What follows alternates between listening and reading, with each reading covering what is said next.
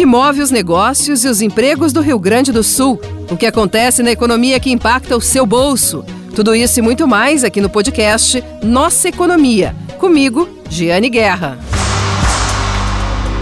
Olá, estamos aqui com mais um episódio do podcast Nossa Economia, seu podcast de GZH, sempre nas suas plataformas de áudio preferidas.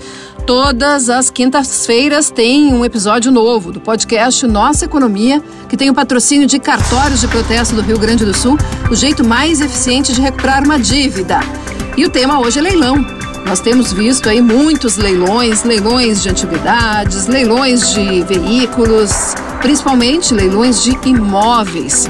Nós tivemos recentemente um leilão grande da Caixa Econômica Federal e, num primeiro momento, os preços são atrativos, mas é importante ter vários cuidados, várias prevenções, principalmente aquelas pessoas que não estão acostumadas a fazer compras, fazer arremates né, de bens que são leiloados. E é por isso que a gente buscou aí informações, orientações, dicas com um planejador financeiro. E eu trago aqui no podcast Nossa Economia, como eu sempre digo, trata das nossas empresas, dos nossos empregos aqui no Rio Grande do Sul e também sobre tudo aquilo que impacta o nosso bolso. Vamos ouvir a entrevista então. Olá, hoje nós vamos falar sobre leilões. Por isso está conosco aqui novamente o Carlos Castro, que é planejador financeiro da Planejar, que é da plataforma também Super Rico. Tudo bem, Castro? Muito obrigada por estar conosco aqui novamente. Oi, Giane, tudo jóia. Espero que é bom estar com você aqui e poder contribuir com esse tema. Bom, eu tenho noticiado bastante leilões. Leilões, principalmente de imóveis, né, que são até os mais sensíveis, assim, na hora da, da escolha por parte do consumidor mas tem muitos leilões que acontecem. Muitas vezes os valores que são cobrados, que aparecem como lances iniciais pelos bens, são bastante atrativos. É, só que eu acho que é importante a gente fazer algumas ponderações em relação a esses leilões, os cuidados que os interessados precisam ter. E quais são os principais, na sua opinião? Os primeiros, assim, antes de mais nada, assim, antes Sim. de se aventurar a comprar alguma coisa no leilão, quais os cuidados? Primeiro, tem que ir lá visitar o imóvel, é, segundo, tem que lembrar que quando o imóvel vai para leilão, é porque a pessoa, por alguma razão, pode ter deixado de pagar, então ele tem uma dívida. Então tem que levantar o valor dessa dívida. Terceiro, é, tem que entender se no processo do leilão, se essa dívida ela não vai ter que ser arcada pelo, pelo comprador. Então, embora o valor do imóvel seja menor no leilão, você pode ter esses problemas exatamente pela, pela dívida que esse imóvel pode ter acumulado. E Como quarto, é ah, desculpe, pode falar.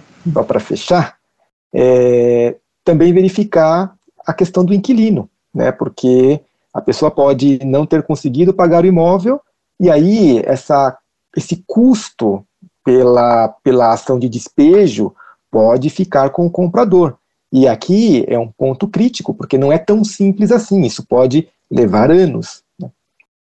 Pois é, então agora eu quero destrinchar esses pontos que, que, que tu nos citou como essenciais, né, esses cuidados. A questão de olhar o bem antes, avaliar o imóvel. No caso de um carro, por exemplo, de um veículo, tem que avaliar o veículo. E muitas vezes o consumidor é leigo, ele não consegue fazer essa uhum. avaliação. No caso do imóvel, até às vezes é um pouco mais fácil, mas do veículo, né, para saber as condições do veículo, se o veículo já bateu, se já teve muito problema. Então, talvez em alguns casos seja importante buscar a ajuda de um profissional para fazer essa avaliação, o que também custa, né? E aí tem que acrescentar no valor que vai ser pago pelo bem. Exato, porque você precisa ter um engenheiro que vai fazer essa avaliação sobre o valor do imóvel, né? Qual é o valor venal, e isso é extremamente importante e, como você bem falou, isso custa. Tem que levar isso é, em consideração. Você tem que avaliar é, o contrato desse imóvel, qual é o contrato de financiamento, né, para entender os custos é, envolvidos, as taxas de juros envolvidas, né, e principalmente é, a dívida, o quanto tem de dívida ali acumulada. Então, tudo então, isso. São dois contratos, então, Castro. Tem que avaliar o contrato de, de compra pelo meio do leilão, o contrato do, do consumidor que quer adquirir o bem, E também avaliar o histórico do vendedor, para ver se não vai ficar alguma herança depois para ele pagar isso. Exato. Tem que ter esse cuidado, porque é aquilo que eu comentei. Né? Normalmente a condição desse imóvel é um imóvel que ele traz, em 80% dos casos, dívidas, dívidas essas que o comprador, em muita situação, terá que assumir.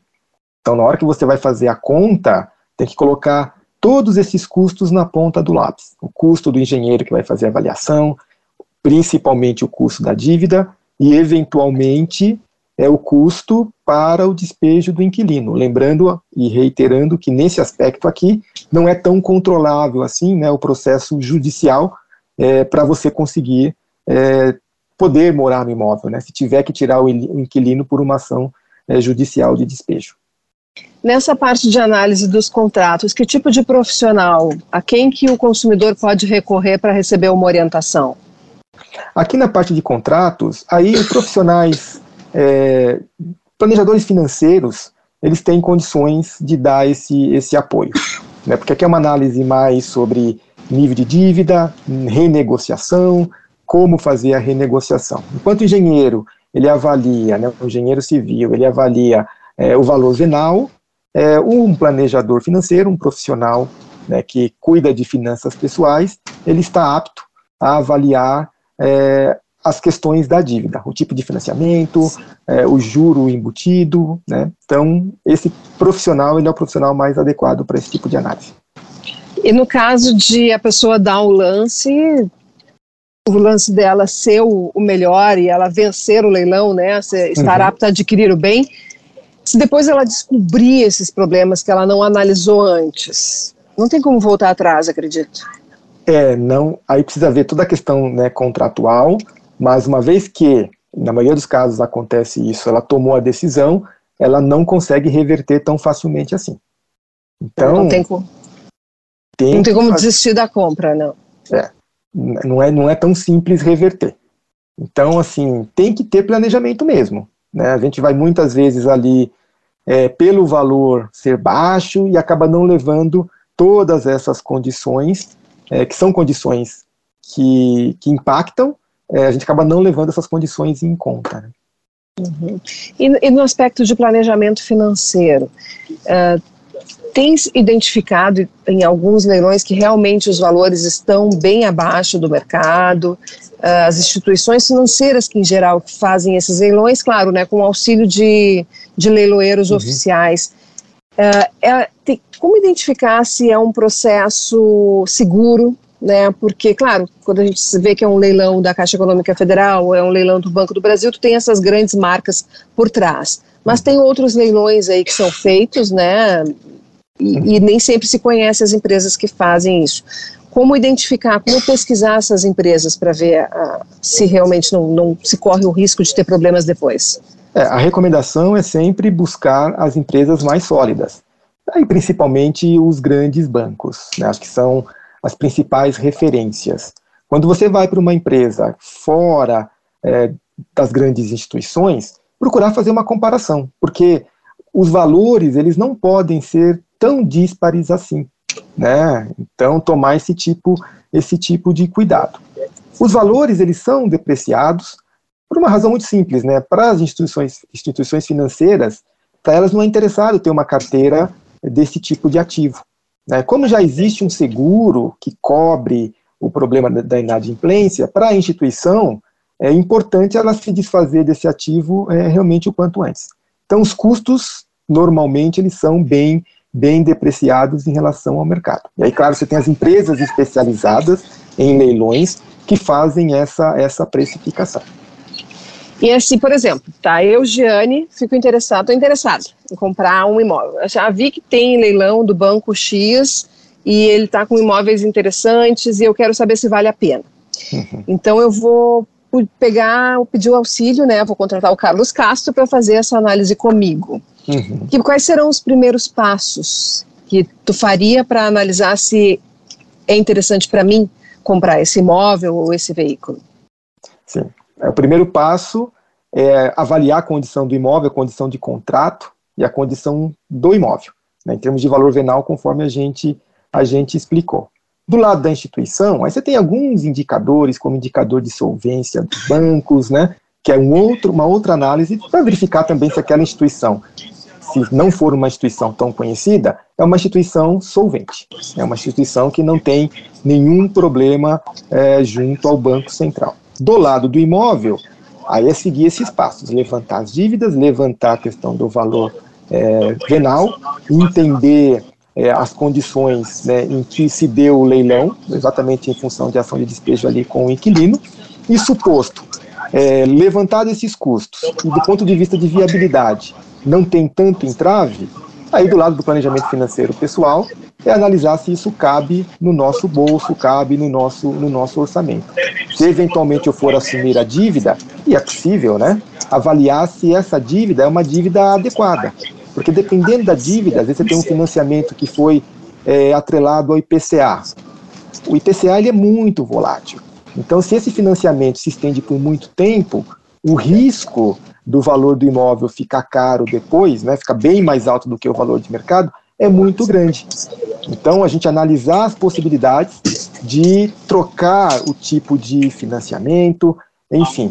Então, são todas essas, essas questões que precisam ser levadas em conta, porque às vezes a gente entra no imóvel, acredita que está fazendo um bom, um bom negócio, só que ao longo do tempo pode ser que você pague muito mais, haja vista o tipo de financiamento que você vai, vai assumir.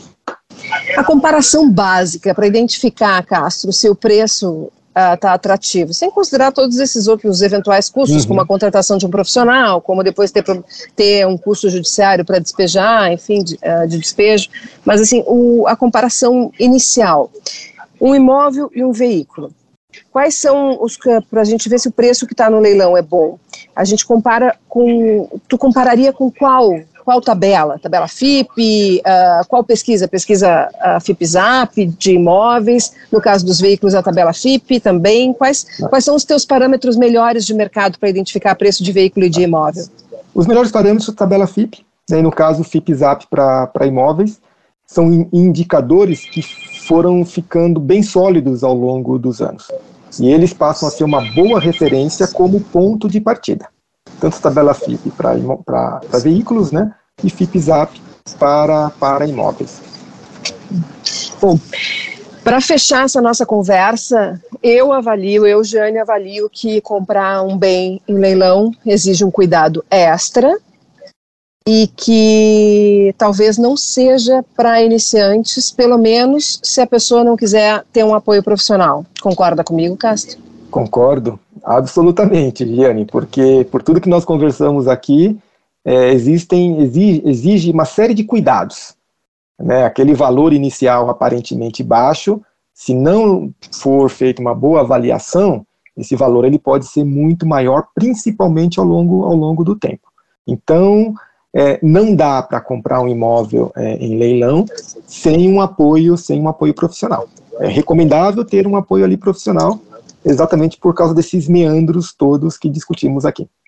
É, e um, e um advogado ao alcance da mão também, né? ao final, sempre o advogado para poder é, desenrolar as questões judiciais, né? É, tá certo. Muito obrigada de novo pela entrevista, pelos esclarecimentos aqui para os nossos ouvintes, Carlos Castro. Disponha, foi um prazer, Jane. Bom dia a todos.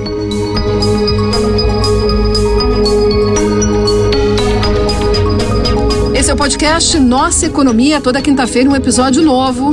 É um podcast de GZH e você confere nas plataformas de áudio, na sua plataforma de áudio preferida.